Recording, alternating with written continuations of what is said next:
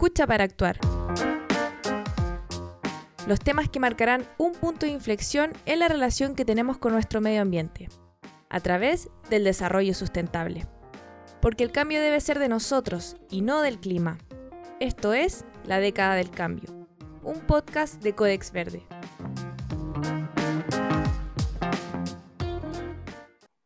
Bienvenidos a todos a La década del cambio, un podcast de Codex Verde, el que en esta segunda temporada estará enfocado en el proceso constituyente. Por ello, programa a programa estaremos conociendo a los candidatos a la convención que tienen propuestas en medio ambiente y sustentabilidad. Desde el capítulo pasado me acompaña en este espacio Camila Mardones, periodista egresada de la UDLA. ¿Cómo estás, Cami? Hola, Waldo, todo bien, muchas gracias. Qué bueno, Cami. Oye, ¿qué te pareció el programa pasado? Eh, ¿Cómo te sentiste? Muy bien, me sentí súper cómoda y espero que sigamos trabajando en equipo y conociendo las diferentes propuestas de cada candidato. Ah, perfecto, qué bueno que te sentiste cómoda. Eh, bueno, Cami, como, te, acordarás, eh, en el programa pasado conocimos las posturas y propuestas en medio ambiente de Hernán Ramírez y José Antonio Valenzuela, candidatos por el Distrito 6, que agrupa diversas comunas de la región de Valparaíso. ¿Y para dónde nos trasladamos en este capítulo, Cami? Nos trasladamos virtualmente hacia el sector oriente de la capital, precisamente hacia el distrito 11, que es conformado por las comunas de Las Condes, Vitacura, Loarnechea, La Reina y Peñalolén. Ah, perfecto, Cami. ¿Con quién conversaremos? Así es, Waldo. Hoy conversaremos con Sara Larraín, agricultora, activista ambiental, directora de la ONG Chile Sustentable y candidata por la lista de la prueba a la convención. ¿Cómo estás, Sara? Bienvenida a la década del cambio. Muchas gracias, Camila. Muy buenas tardes. Bienvenida. También contaremos con la participación de Cristóbal Velorio, cientista político, académico y candidato por la lista de la prueba. ¿Cómo estás, Cristóbal? Bienvenido a la década del cambio. Muchas gracias por la invitación. Un placer estar con ustedes y con Sara compartiendo ideas aquí. Además, compañera de lista, así que aprendiendo además mucho de ella, una, una figura consagrada en esto. Yo aquí aprendo más, que, más que pontifico, así que escucho, escucho lo, que, lo, que, lo que uno se pueda nutrir de esta conversación. Así es, bueno, y bienvenidos también Sara, eh, Cristóbal, por mi parte, eh, bueno, Waldo Lobos de Codex Verde, director de Codex Verde. Em, antes de comenzar, eh, les recuerdo que La Década del Cambio es un podcast apoyado por Cyclo, Landscape y la Facultad de Comunicaciones y Artes de la Universidad de, de la Universidad de las Américas. Perdón. Em, para introducirnos en los temas, eh, quería comenzar contigo, Sara. Eh, tú fuiste candidato en eh, candidata perdón, a la presidencia en el año 1999 y actualmente te presentas como candidata a la Convención Constituyente. ¿Cuál fue tu motivación para volver a postular a un cargo de representación popular? Y quería que me contara, ah, según tu percepción, cuánto ha cambiado Chile en cuanto a la valorización pública del medio ambiente en este periodo que te indicaba, del 99 ahora al 2001. Bueno, excelente pregunta, Aldo. Eh, Waldo. La verdad es que em, en 1999 em, yo fui siguiendo la línea de la candidatura de Max Neff en el periodo anterior, que era la candidatura de los temas ausentes de la transición democrática. Y no quisimos perder ese espacio, estábamos desilusionados eh, con, los dos primeros gobiernos de transición y obviamente eh, queríamos un Chile, eh, como le llamamos posteriormente, un Chile sustentable, con equidad social, obviamente con sustentabilidad ambiental y obviamente con un proceso de profundización de la democracia, lo que en aquella época era eh, excesivamente lento. Veníamos saliendo de problemas serios como la construcción de RALCO por sobre los derechos de las comunidades indígenas.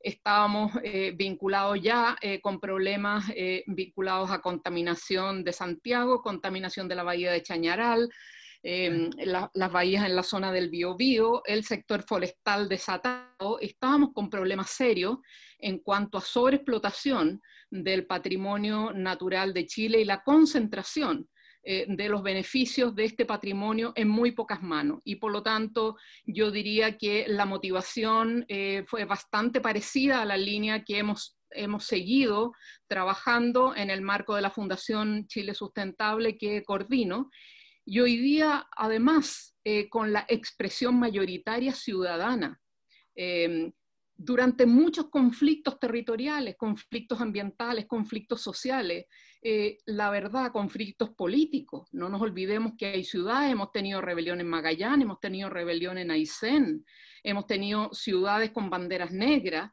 Entonces, con todo este, este digamos, em, esta continuidad de expresión eh, de los problemas sociales, ambientales y políticos, con una respuesta excesivamente, em, digamos, light o suave eh, por parte de la, de la élite política, claramente después del estallido social eh, y con el proceso constituyente con, abierto, con todas las críticas que podamos tener, con los dos tercios y con todas las condiciones, bueno, claramente había que ponerle el hombro eh, a poder trabajar en este proceso y en ese sentido creo que ningún ciudadano en el lugar en que esté puede mirar para el lado, porque hoy día no estamos jugando no solamente la posibilidad de mantener el patrimonio del cual vivimos como chilenos, que es nuestro territorio nacional, sino que al mismo tiempo restaurar y recuperar una convivencia que hoy día en Chile está totalmente destruida y degradada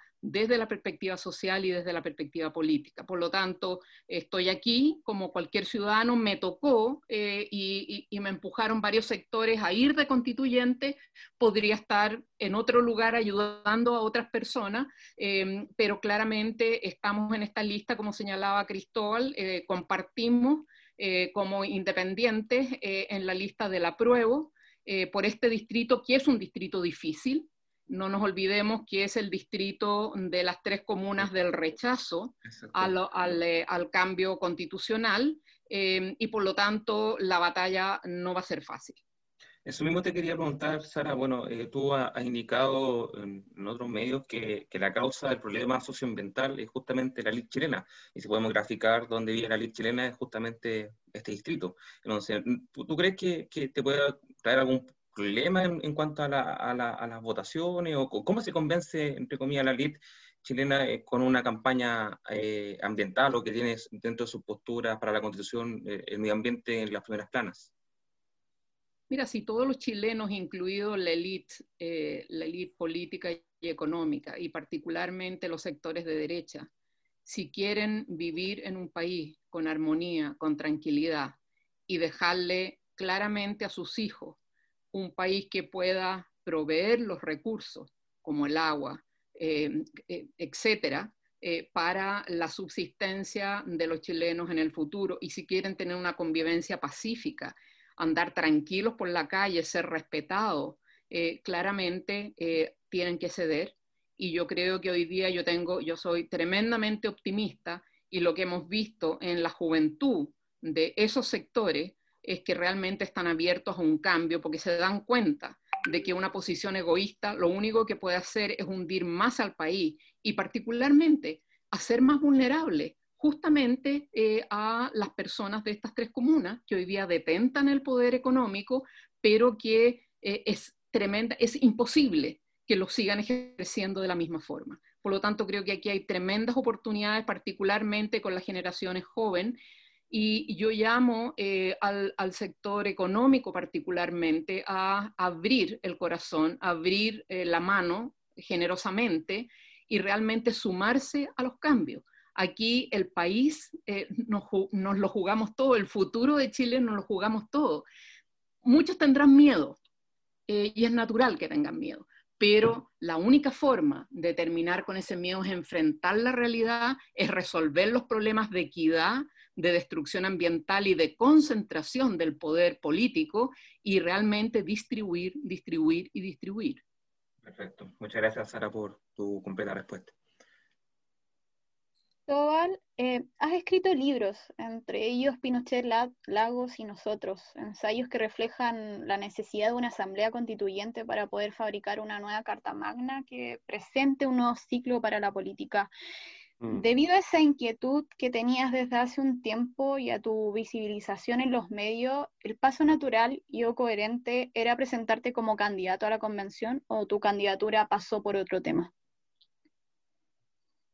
Chuta, no sé, yo, yo escribí ese libro en un contexto eh, distinto al actual, ¿cierto? El 2015, si nos remontamos al gobierno de Michelle Bachelet II, ¿se acuerdan? Eh, había un proceso en ciernes, en marcha, que tenía algunas cosas positivas, otras no tanto. Eh, y yo efectivamente, como tú dices, proponía la idea de una asamblea constituyente que se parece en, varias cosas a lo que tenemos actualmente. ¿ah? Yo en todo caso me imaginaba algo más elitista, y quiero explicar en qué sentido lo digo.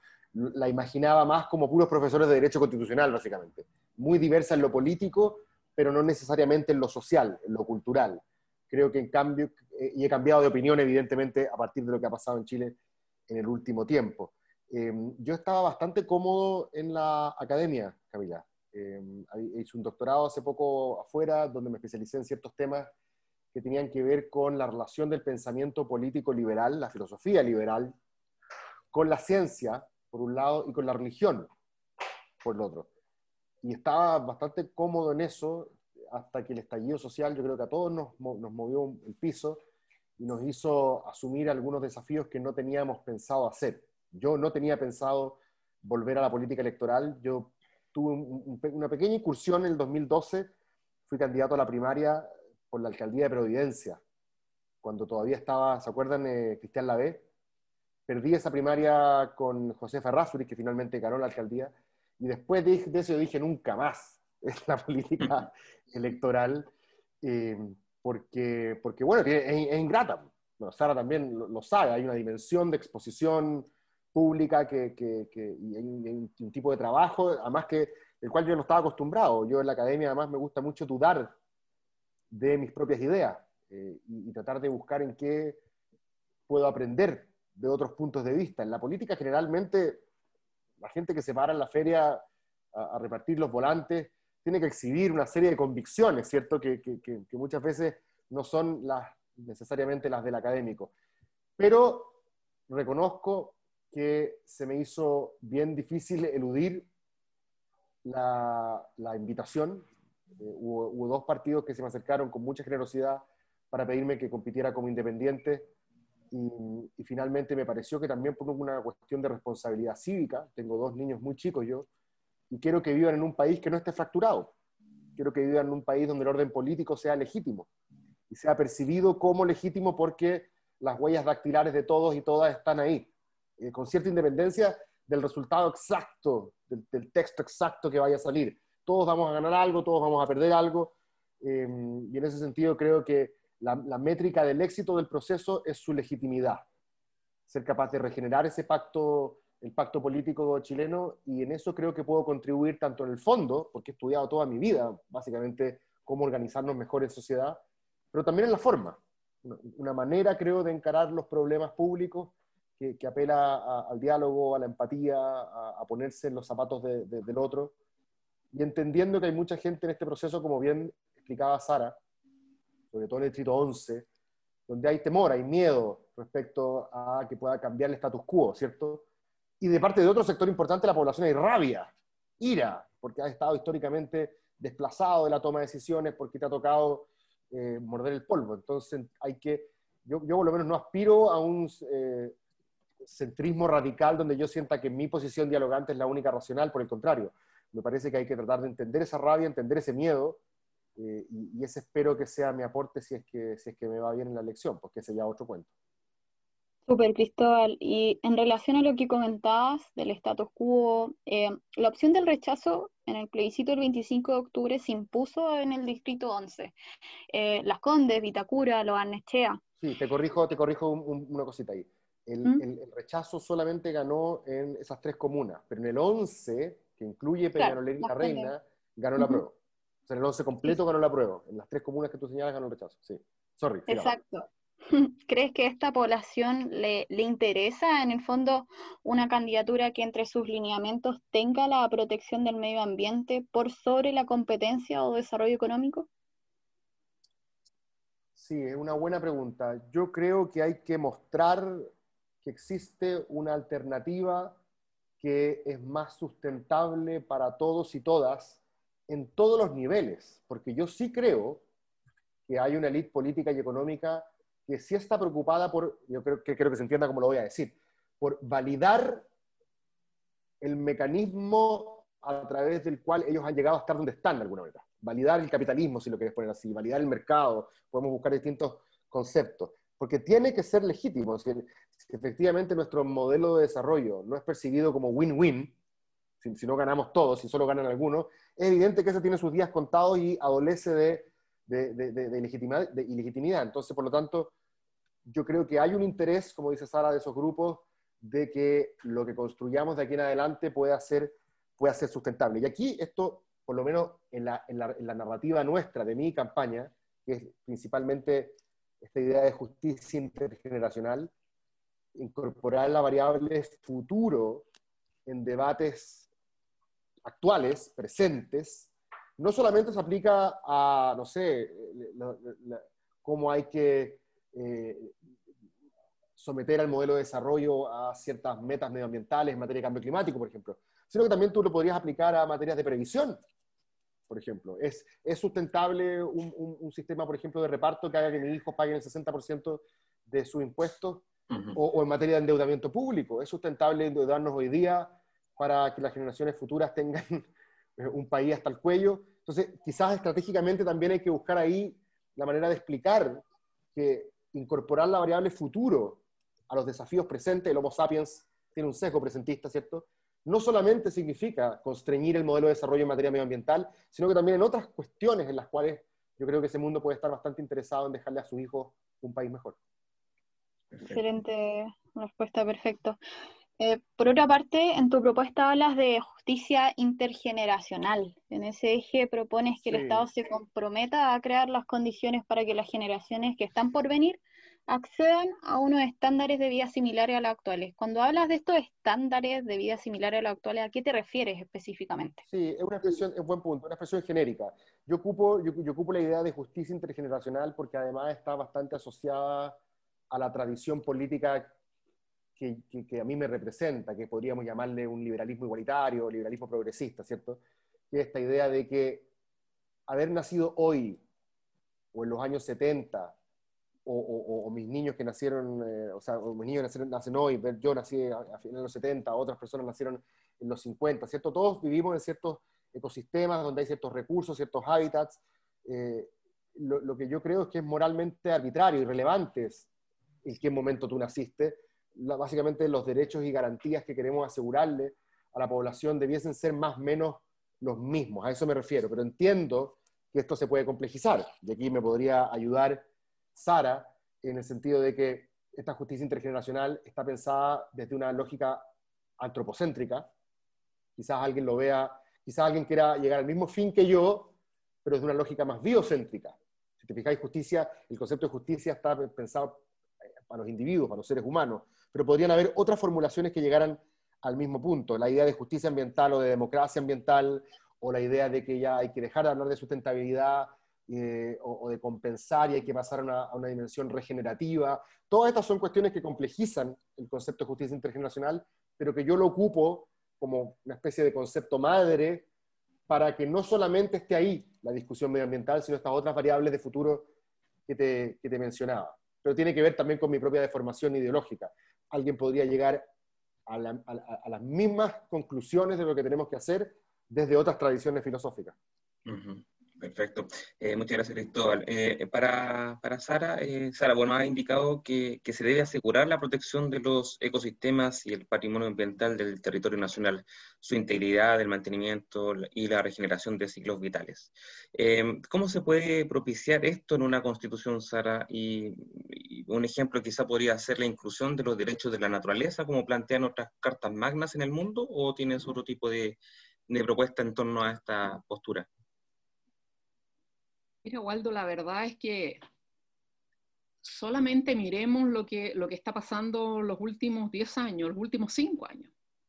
Eh, estamos, con, estamos, estamos con problemas de agua, eh, estamos con el país sumido en una sequía prácticamente hasta mm, Chiloé, camiones aljibe, eh, los cultivos se están trasladando hacia la zona sur, tenemos viñas ya en, la región del Biobío, tenemos cerezos en Chile Chico, en la, en la, en la región de Aysén, em, y claramente estamos con una, con una crisis hídrica, con una situación de inseguridad hídrica compleja. Por otro lado, enfrentamos eh, no solamente Chile, sino que a nivel, a nivel internacional, pero Chile como un país eh, que es muy vulnerable, cumple nueve perdón, ocho de los nueve em, elementos de vulnerabilidad que señala Naciones Unidas en relación al cambio climático. Hemos visto hace dos semanas eh, los aluviones, las lluvias calientes, nevazón en la cordillera de los Andes, lluvias calientes y aluviones eh, que han destruido, han destruido poblaciones y que obviamente también significa una, eh, una amenaza a la seguridad. Tenemos hoy día problemas de extinción de especies y no es que sea el leopardo de la, tal parte del Amazonas en Colombia, no, tenemos un problema con eh, hoy día la, destrucción del bosque esclerófilo, que es el bosque nativo de la zona central y prácticamente hasta la, hasta la región del Maule.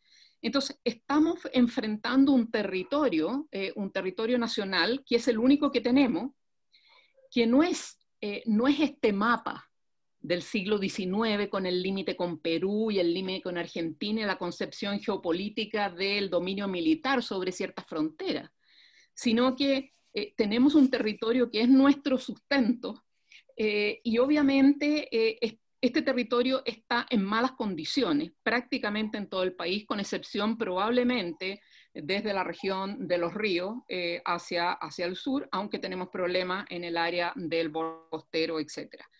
Entonces, lo que enfrentamos hoy día y nuestra generación es, es una degradación hemos, em, hemos destruido el territorio, hemos destruido la capacidad de regeneración del bosque, hemos destruido la capacidad de regeneración de las cuencas hídricas, hemos secado el río, hemos secado el Loa, el río Copiapó, el, el Limarista más o menos, el Aconcagua más o menos, el Mapocho, para qué decir, el Maipo está con problemas.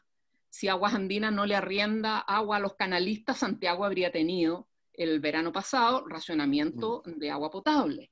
Entonces, cuando tú ves ese contexto, tú dices, bueno, vamos a seguir haciendo lo mismo. La verdad es que seguir haciendo lo mismo no es sustentable ni ambientalmente ni socialmente, porque significa tremendo riesgo, y tampoco económicamente, porque si tú vas a alimentar, si tú vas a secar o destruir los glaciares, por ejemplo, en el caso de Anglo American, acá con la expansión, está en Barnechea, va hacia la zona del, eh, del, Maipo. Si tú vas a destruir las reservas de agua de la capital, vas a traer agua en una especie de tubo o de canal desde la región del Biobío, eso es meter al enfermo en la UTI. Y eso es tremendamente caro de mantener para la sociedad. Entonces, por eso que hoy día es tremendamente importante en la Constitución establecer la protección y restauración de los ecosistemas que componen el territorio nacional y los ciclos vitales de las especies y los ecosistemas, pero también proteger elementos fundamentales como los glaciares que son embalses de hielo congelado que no nos costaron ni un peso, además son hermosos, pero además son reservas de agua estratégica que tenemos prácticamente en, toda, en todo el país. Eh, entonces, ahí, ¿qué es lo que pasa? Se puede formular, como se ha formulado en, en, Colombia, como se ha formulado en Ecuador o en Bolivia, se puede formular desde una perspectiva de derechos de la naturaleza y establecer a la naturaleza como sujeto de derechos y plantear de que la constitución eh, deberá reconocer eh, el derecho de la naturaleza de mantener su integridad y sus ciclos vitales.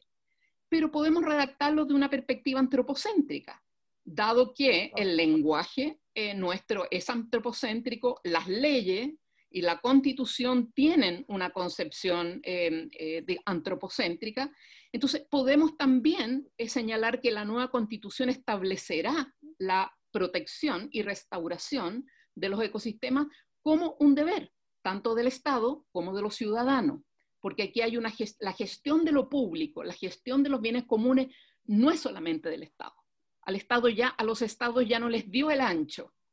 Y no solamente en el caso de Chile, no le dio el ancho a nivel internacional. Piensa tú en la misma Convención de Cambio Climático que la firmamos el año 92 para revertir el cambio climático y ahora en el Acuerdo de París estamos para que no suba la temperatura más de 2 grados. O sea, ya, se abandonó el objetivo general. Entonces, Aquí yo creo que tenemos un tremendo desafío del lenguaje. El lenguaje hay que modernizarlo desde la perspectiva científica y, y, dejar al lado el lenguaje decimonónico de este territorio nacional militarmente, digamos, conceptuado, sino que tenemos que hacerlo como el patrimonio, el territorio, los ecosistemas, que son sistemas vivos de los cuales somos parte y dependemos de aquello. Y por otro lado, establecer estos deberes Em, del Estado, eh, pero también eh, de los ciudadanos, con el objeto que la gobernanza sobre los bienes comunes del territorio, las condiciones de función social y ambiental de la propiedad apunten justamente a condicionar eh, elementos como señalaba Cristóbal de no solamente lo social y la, la, función social y ambiental hoy día del territorio nacional y el medio ambiente, sino que también las condiciones de mantener la calidad y cantidad de los recursos que permiten que las generaciones futuras puedan tener una vida digna. No estamos diciendo una, una, digamos, una, una vida de un bienestar tipo estilo de vida norteamericano, una vida digna satisfaciendo sus propias necesidades. Entonces yo creo que acá, independiente del lenguaje que usemos, lo que nos tenemos que asegurar es el objetivo que queremos. Probablemente en Chile no, no tenemos hoy día eh, la, posibilidad de, establecer, aunque yo soy partidaria de hacer el esfuerzo de innovar y de establecer algún tipo de, eh, digamos, em, de, lenguaje estableciendo a la naturaleza como sujeto de derecho. Pero ahí tendríamos que ver algún tipo de institucionalidad que se haga cargo de ser la voz de este sujeto que no tiene voz así como tenemos otras institucionalidades que se hacen cargo de niños, etcétera, que no tienen la posibilidad de defender sus derechos, eh, digamos, en forma directa.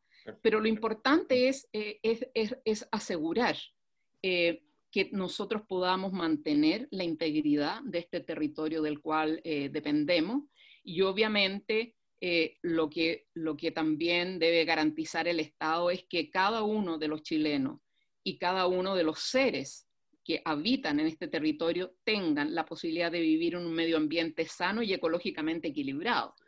De lo contrario, eh, estamos condenando, como ocurre hoy día en las zonas de sacrificio, estamos condenando a personas a vivir en situaciones de contaminación que superan las normas y por lo tanto estamos éticamente condenándolos a enfermar y a morir más que lo aceptado en la media nacional.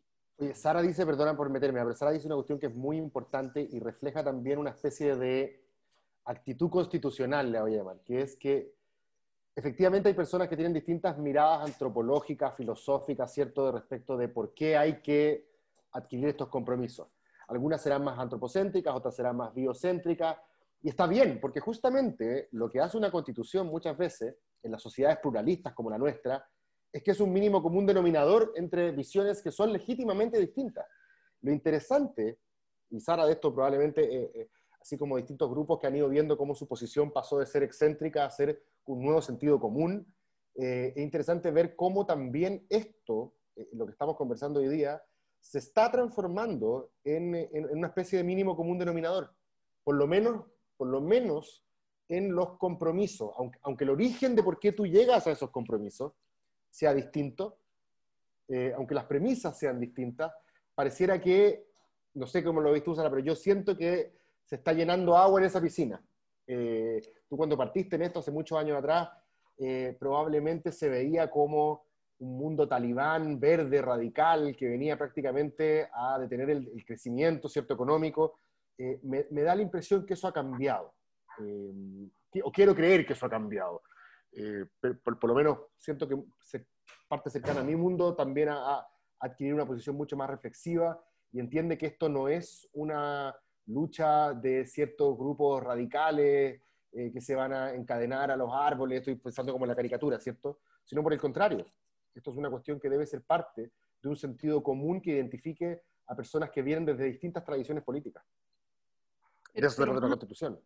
Claro, pero, pero más allá que eso, Cristóbal, porque en el fondo eh, atrincherarse en un lugar donde tú no reconoces la realidad, el fenómeno de degradación que está pasando y que hoy día existen convenciones internacionales y, seguir, eh, y seguir eh, siendo negacionista, como el caso de Trump con el tema del cambio climático, que incluso se sale del Acuerdo de París, implica que de una u otra forma tú estás retrasando la respuesta a la emergencia ambiental y climática eh, que estamos viviendo. Y eso significa una tremenda irresponsabilidad en, en, el caso de los sectores de toma de decisiones, porque lo que están haciendo es que están condenando a la inseguridad y al riesgo de desastre a la población, población que debieran proteger y tomar el, cambio climático y los eventos extremos como una nueva amenaza a la seguridad.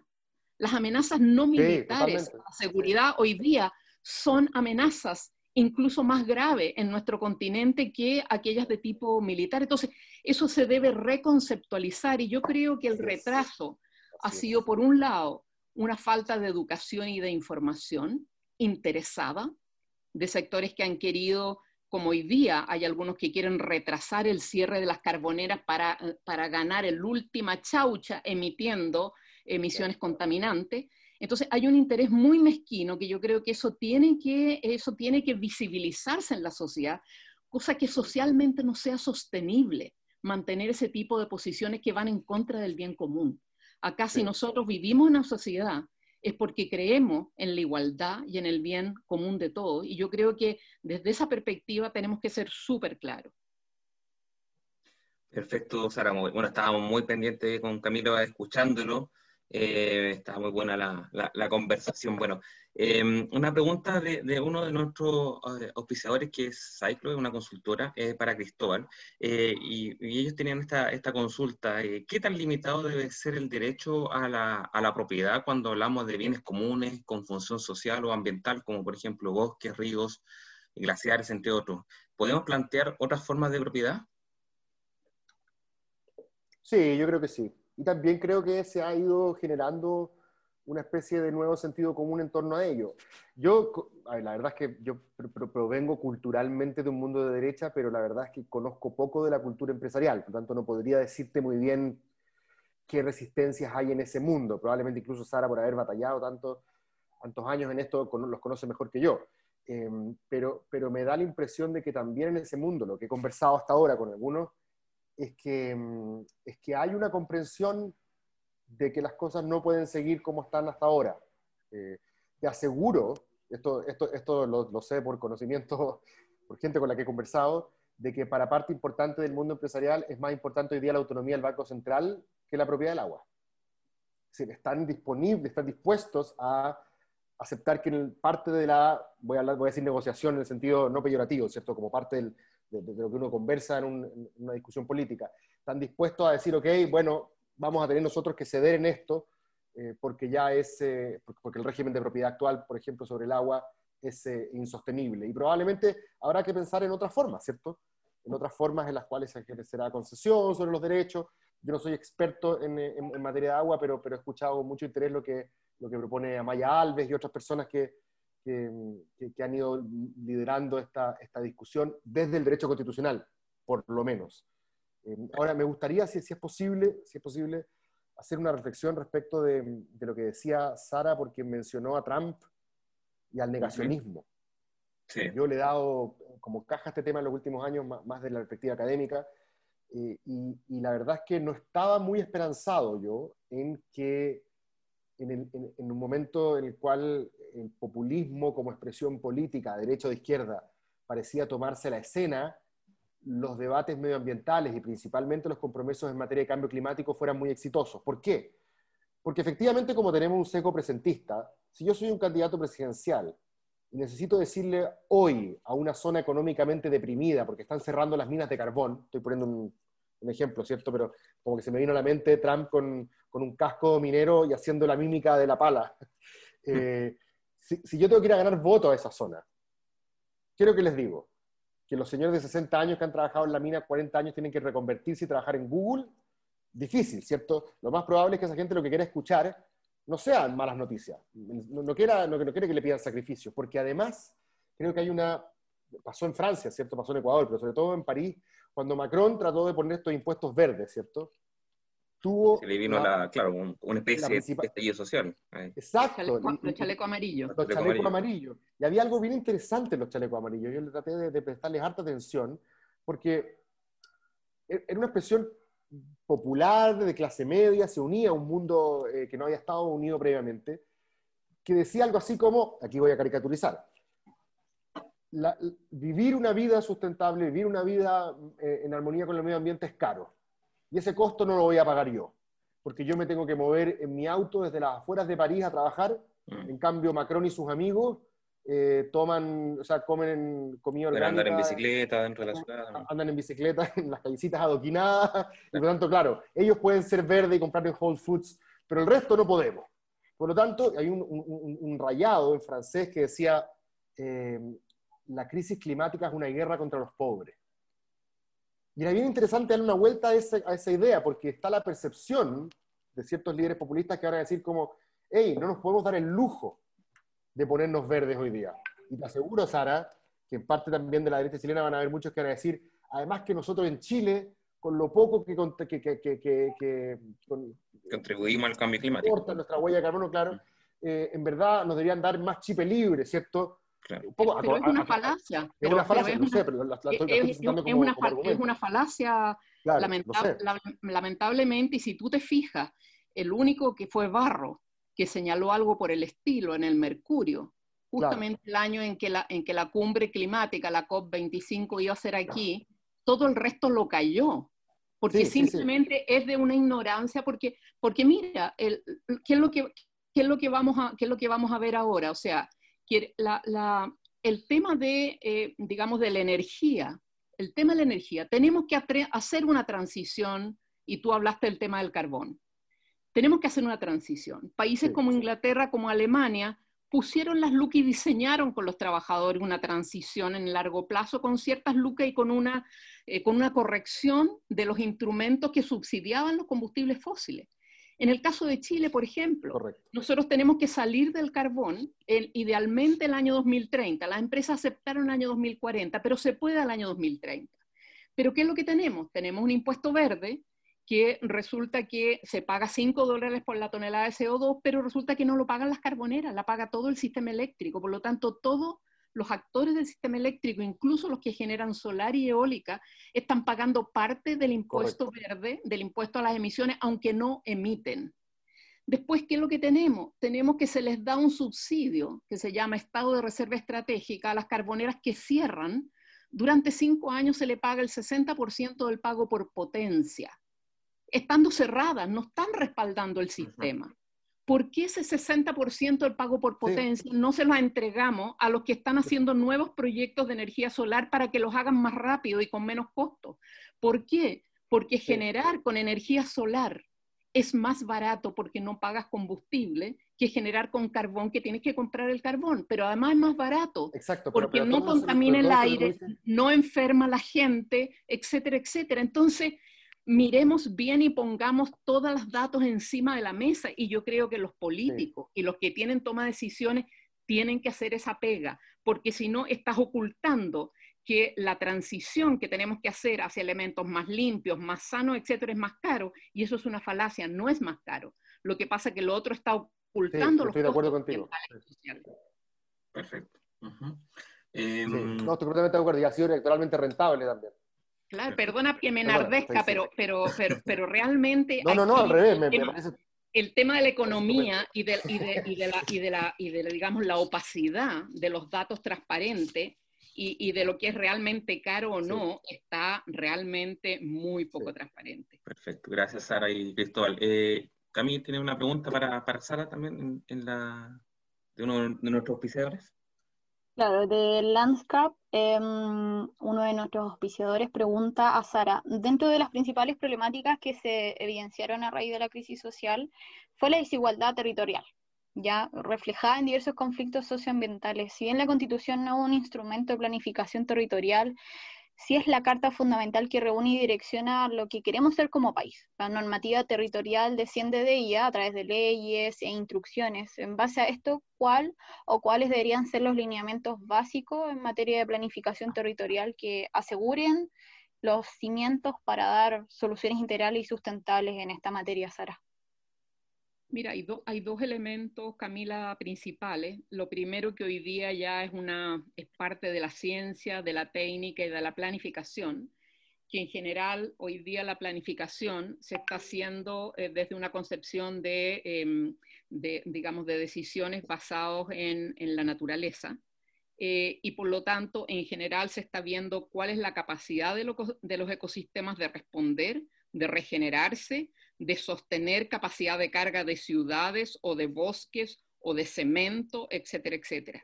Y por lo tanto, hoy día el tema de la ciencia de la planificación tiene que entender y conocer muy bien el territorio para ver la compatibilidad en el largo plazo del desarrollo de la actividad en ese territorio. Y entonces, hoy día hablamos de gestión integrada, eh, no solamente de cuencas, sino gestión integrada de los territorios, con el objeto de no condenar a algunas regiones a, por ejemplo, ser proveedores de recursos mineros o ser proveedores de no sé qué, y que finalmente esas regiones no reciben ni uno de vuelta. Eh, hay una injusticia en el sentido de que no, se, no vuelven lucas por último para hacer infraestructura de turismo o de otras cosas que pueda reemplazar el capital natural que pierden. Entonces yo creo que primero hay una forma, hay un conocimiento hoy día para planificar con compatibilidad con la capacidad territorial y por otro lado hay un desafío político. Y el desafío político hoy día que tenemos con la constitución es eh, distribuir el poder. Hoy día la constitución tiene que devolverle el poder a los ciudadanos y eso implica eh, claramente una mayor autonomía de los gobiernos regionales y de los municipios eh, para la toma de decisiones sobre su, territorio. Obviamente una descentralización, eh, una descentralización fiscal y mayores atribuciones para que no sigan siendo las regiones y los municipios como los, los, hijos menores de edad a los cuales hay que seguirles dando mesada desde el Estado central, pero que en el fondo no tienen ninguna posibilidad ni en el Congreso ni en algún foro, ¿no es cierto?, de eh, legislativos de regiones, de poder ellos decidir sobre su propio desarrollo y negociar con el Estado eh, central los fondos eh, que les faltan justamente para responder a ciertas necesidades. Entonces, aquí hay un factor de, tipo, de tipo técnico, de tipo administrativo, territorial, y hay otro factor político. La, la descentralización y el ordenamiento territorial sin eh, devolver el, poder de la toma de decisiones o, sin un modelo de gobernanza descentralizado y con desconcentración del poder, la verdad es que no resulta. Entonces, eh, necesitamos la constitución trabajar simultáneamente en, ambos componentes. Perfecto, muchas gracias Sara. Eh, tenemos ya, y para ir finiquitando el programa, una pregunta que le vamos a hacer a todos los candidatos. Cami, por favor. Cristóbal, brevemente, ¿por qué deberían votar por ti para estar presente en una nueva constitución. Bueno, yo en primer lugar. No, en primer lugar quiero decir que esto yo creo que pocas listas lo pueden decir. ¿ah? Em, pasó algo, algo que no es muy común con la lista nuestra en el Distrito 11, porque em, algunos nos conocíamos, otros teníamos algún tipo de, de, vínculos previos, pero, pero se ha armado bastante fraternidad, que es una cuestión que muchos dicen que en política es fundamental, pero otros ven que las listas se agarran de las mechas. Yo, obviamente, tengo una trayectoria, un perfil, soy, soy, soy, una persona que no ha desempeñado cargos públicos, soy independiente, soy profesor universitario, tengo una, cierta visión cierto ideológica, como todo el mundo, que podríamos llamar liberal igualitaria, tengo una cierta vocación por el diálogo. Si las personas se sienten identificadas con esas características, estupendo, pero no soy el único que las tiene. Eh, en, la lista nuestra, además de la Sara, va Patricio Fernández, es una persona que también ha puesto acento en la vocación por, el, por escuchar, por el diálogo. Va la Elisa Walker, que ha trabajado largamente por los derechos de las mujeres. Eh, hay dos personas que representan el mundo de la diversidad sexual, como María José Cumplido y, y Juan Enrique Pi. Eh, mi compañera de subpacto, Paola Berlín, que también encarna esta vocación por escuchar, por, por, tratar de ser puente Em, por, por, no creerse que uno se las sabe todas, pero también defender con, con, convicción las ideas propias. Así es que es raro que uno como candidato le haga, le haga barra a... Hace una barra así. Em, pero con esto lo que quiero decir, porque es lo que me había pasado, porque a mí me habían ofrecido ir por otro distrito. Y lo que me pasaba muchas veces que me decían, pero es que lo que pasa es que en ese otro, si voto por ti, puede que tus votos finalmente vayan para, tal persona, que estaba, yo sentía que estaba en las antípodas ideológicamente que yo. Em, no tengo esa preocupación en el 11. Si, si, el día de mañana eh, nosotros no alcanzamos a llegar, pero con nuestros votos sale la Sara, sale Pato, sale Lisa o cualquiera de, de las otras personas que están en la lista, em, yo me siento, obviamente va a ser un golpe a la autoestima, pero, pero, pero me voy con la conciencia tranquila de que la persona que va a ir va a representar eh, más o menos las mismas, las mismas ideas. Así que ese es, el mensaje que quiero transmitir aprovechando además que está la Sara acá. Y, en tu caso, Sara, ¿cuál, cuál son, ¿por qué la gente debería eh, depositar la confianza eh, en tu persona? A ver, mire, yo lo único, eh, yo, yo, yo, coincido totalmente con lo que ha señalado Cristóbal. De hecho, nosotros tenemos como, como lista el objetivo de trabajar juntos para juntar el máximo de votos y al menos sacar em, eh, un, em, un em, concejal constituyente. Eh, si podemos sacar dos y ayudar, fantástico. justamente por, porque tenemos una cierta comunidad de, de ideas. En el caso mío, mira, eh, lo, que yo, lo que yo puedo ofrecer es un poco lo que he ido aprendiendo en la calle eh, del, activismo. Eh, también he sido un tiempo académica y el conocimiento que tengo, que tengo del país, de los conflictos socioambientales, la, experiencia que tengo en, en diseño, en formulación y en incidencia en políticas públicas, Hemos, hemos, participado en muchos proyectos de ley sobre el tema de energías renovables, em, ley de, de, reciclaje, responsabilidad extendida del productor, cierre de faenas mineras, reforma del código de agua, ley de glaciares, o sea, esa experiencia. Y, em, y, el último punto es que soy persistente y soy, y soy aplicada. Eh, y entonces me gusta, sacar, eh, me gusta sacar las cosas adelante aunque nos demoremos 10, 12 años. La verdad es que la reforma del Código de Agua, que empezamos en el año 2011, estamos terminando en el Congreso después de, digamos, de nueve años. Entonces, yo, creo que esos son los elementos em, que, yo, puedo, yo puedo ofrecer, eh, digamos, como, eh, como candidato constituyente. Y obviamente eh, voy a apoyar al, al que salga porque vamos a trabajar desde dentro o desde fuera. Y eso todo el mundo lo tiene claro. Vamos a seguir incidiendo, ya sea desde dentro o ya sea desde fuera.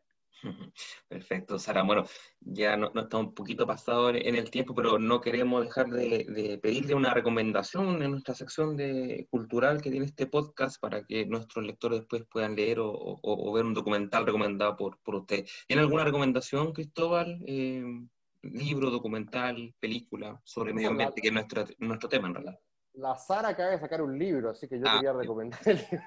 El mismo. Quiero buscarlo a la que leo, pero no lo encontré. Me llegó también recién el de Raúl Sor. Eh, de Constitución también, sí. sí. ¿Será verde o no será? Sí. Eh, y obviamente los documentales son probablemente la Sara que conocer mucho más, más que yo. A mí me gustan las películas distópicas. ¿Ya? películas, porque las películas distópicas de alguna manera transforman las, eh, las encrucijadas del futuro en eh, dramas presentes, ¿cierto? Uno de los problemas del cambio climático es que mucha gente cree que esto es una cuestión que no está ocurriendo hoy día, ¿cierto? Claro. Porque como es lento, es gradual y es global, tiene como todos los ingredientes para que haya espacio para el escepticismo, ¿cierto? Si no lo veo aquí, encima, no lo creo. ¿Y, qué eh, película en ese caso tiene? Ah, eh, sí, la película es, muy hollywoodense, pero así como, como, como el filósofo Slavoj Zizek me gusta mencionar esta película. Yo ahora voy a pensar en uno que se llama El día después de mañana, ah, que es cuando de hecho todo Estados Unidos y el casco norte, todo el hemisferio norte se congela. Sí, sí, y, se, y, se, produce un proceso de inmigración donde son los gringos los que tienen que pedirle a México y a Centroamérica que los admitan. Eh, lo que de alguna manera anticipa también el drama de las migraciones climáticas que vamos a tener en este siglo, eh, que hoy día todavía no, pareciera, pareciera no ser un tema en la discusión contingente. Hay mucha gente que hoy día en Twitter, cuando yo puse que, estaba participando en estas discusiones, dice, hay preocupado puras cuestiones como de, de, delito, que no le importa. La... Bueno, estas cosas están a la vuelta de la esquina. Eh, y, el proceso de las migraciones climáticas me parece que también en, en Chile va a empezar a ser muy, muy, muy relevante. Ya lo es, creo. Perfecto, muchas gracias, Cristóbal. Y en tu caso, Sara, eh, ¿quieres recomendar eh, hablar de tu libro o quizá una breve reseña de, qué se trata? Mira, em, el, texto es súper básico, lo, lo, sacó la editorial ahora y fue muy bueno que coincidiera, yo lo entregué a, principio del año pasado. ¿Ya? Eh, yo creo que es tremendamente importante cualquier cosa, como decía Cristóbal también, que nos permita entender por qué estamos donde estamos y por qué no estamos haciendo lo que corresponde hacer. Y, y, y por qué nos estamos arriesgando demasiado, incluso nos estamos disparando en los pies. Eh, estamos haciendo cosas contrarias a las que debiéramos hacer y por lo tanto estamos yendo hacia un mayor riesgo y poniendo en mayor riesgo a los demás. Y en ese sentido yo creo que em, cualquier, el, libro es, muy básico, hace una cosa muy rápida y muestra por qué estamos pensando, por qué vemos la naturaleza solamente como materia em, y, y, por qué nosotros somos sujetos y todo lo demás es objeto, incluso los demás seres humanos son recursos humanos.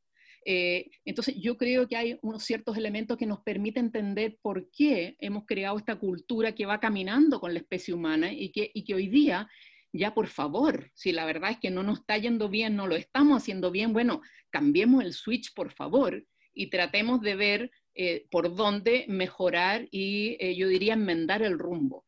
Ahora, hay, hay una serie de, libros, textos, yo, yo soy, eh, digamos, yo recomiendo una cosa que llama la web de la vida o la red de la vida de Fritjof Capra. Hay, hay libros que se llaman el Turning Point, donde, donde de una u otra forma te permite ver qué es lo que está pasando y ver ver un poco en el espejo, bueno, pucha, estoy haciendo lo mal aquí y allá, y bueno, ¿cómo yo puedo enmendar? Cualquier elemento que te dé más elementos en el sentido de relacionar lo que está pasando con tu propia vida y tu propio quehacer, y que te ayude y te dé como mística y te den ganas de eh, integrarte para ser parte del, del cambio y de la transición. Yo creo que eso es lo que necesitamos, es valorar el cambio, la transición y entusiasmar a la gente de, de, digamos, de, de, ser un poco como el movimiento de Friday for Future y la, y la Greta Thunberg, de, realmente decir, mira, aquí está pasando este, la casa se está incendiando, por favor, atinen. Entonces yo creo que cualquier elemento que pueda ayudar con eso eh, nos ayudaría mucho. ¿Por qué? Porque en general tendemos en el día a día, el horario, la no sé qué, tendemos a alienarnos y a empezar a vivir en un mundo como de fantasía, de, del mundo de la historia de nosotros mismos o de nuestra que, realmente nos pierde y nos hace eh, ser disfuncionales a los desafíos que tenemos que enfrentar qué importancia bueno, la, la, cultura en este sentido para sensibilizar a la, a la, gente. Y eso se ha quedado muy demostrado y ojalá que sea más valorado en nuestro país. Bueno, hemos llegado así al final de, de, este capítulo. Muchas gracias, eh, Cristóbal y Sara, por compartirnos sus propuestas, también hablar un poquito de, de su experiencia y, y, los antecedentes que tienen para, para que la gente pueda confiar en ustedes para, para, para esta, para esta votación tan trascendental. Así que muchas gracias a, los dos. No sé si Carmen quiere decir alguna palabra. ¿cierto? Sí, muchas gracias a los dos por aceptar esta invitación. Así que fue una interesante conversación.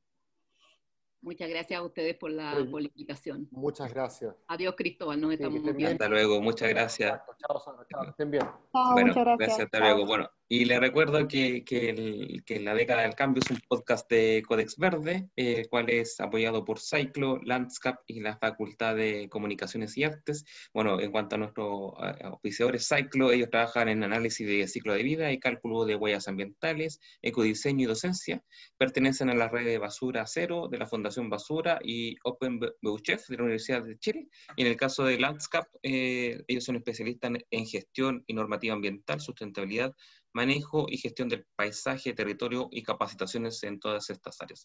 En nuestra descripción de, de, YouTube vamos a dejar la, página web de, esto, de estas interesantes consultoras que trabajan por un mejor medio ambiente.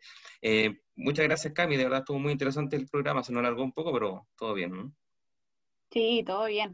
Estuvo súper interesante. Muy interesante. Bueno, ahí eh, nos despedimos. Sara se tuvo que ir porque ya está estaba atrasado con el compromiso, pero muchas gracias Cristóbal por, nuevamente por sumarte y, buena suerte en la elección.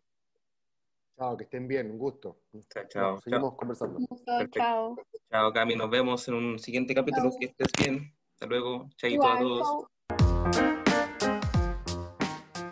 Desde los estudios de Codex Verde, esto fue La década del cambio, un podcast que aborda los temas ambientales y de desarrollo sustentable más importantes de los próximos años. Nos encontramos en un siguiente capítulo.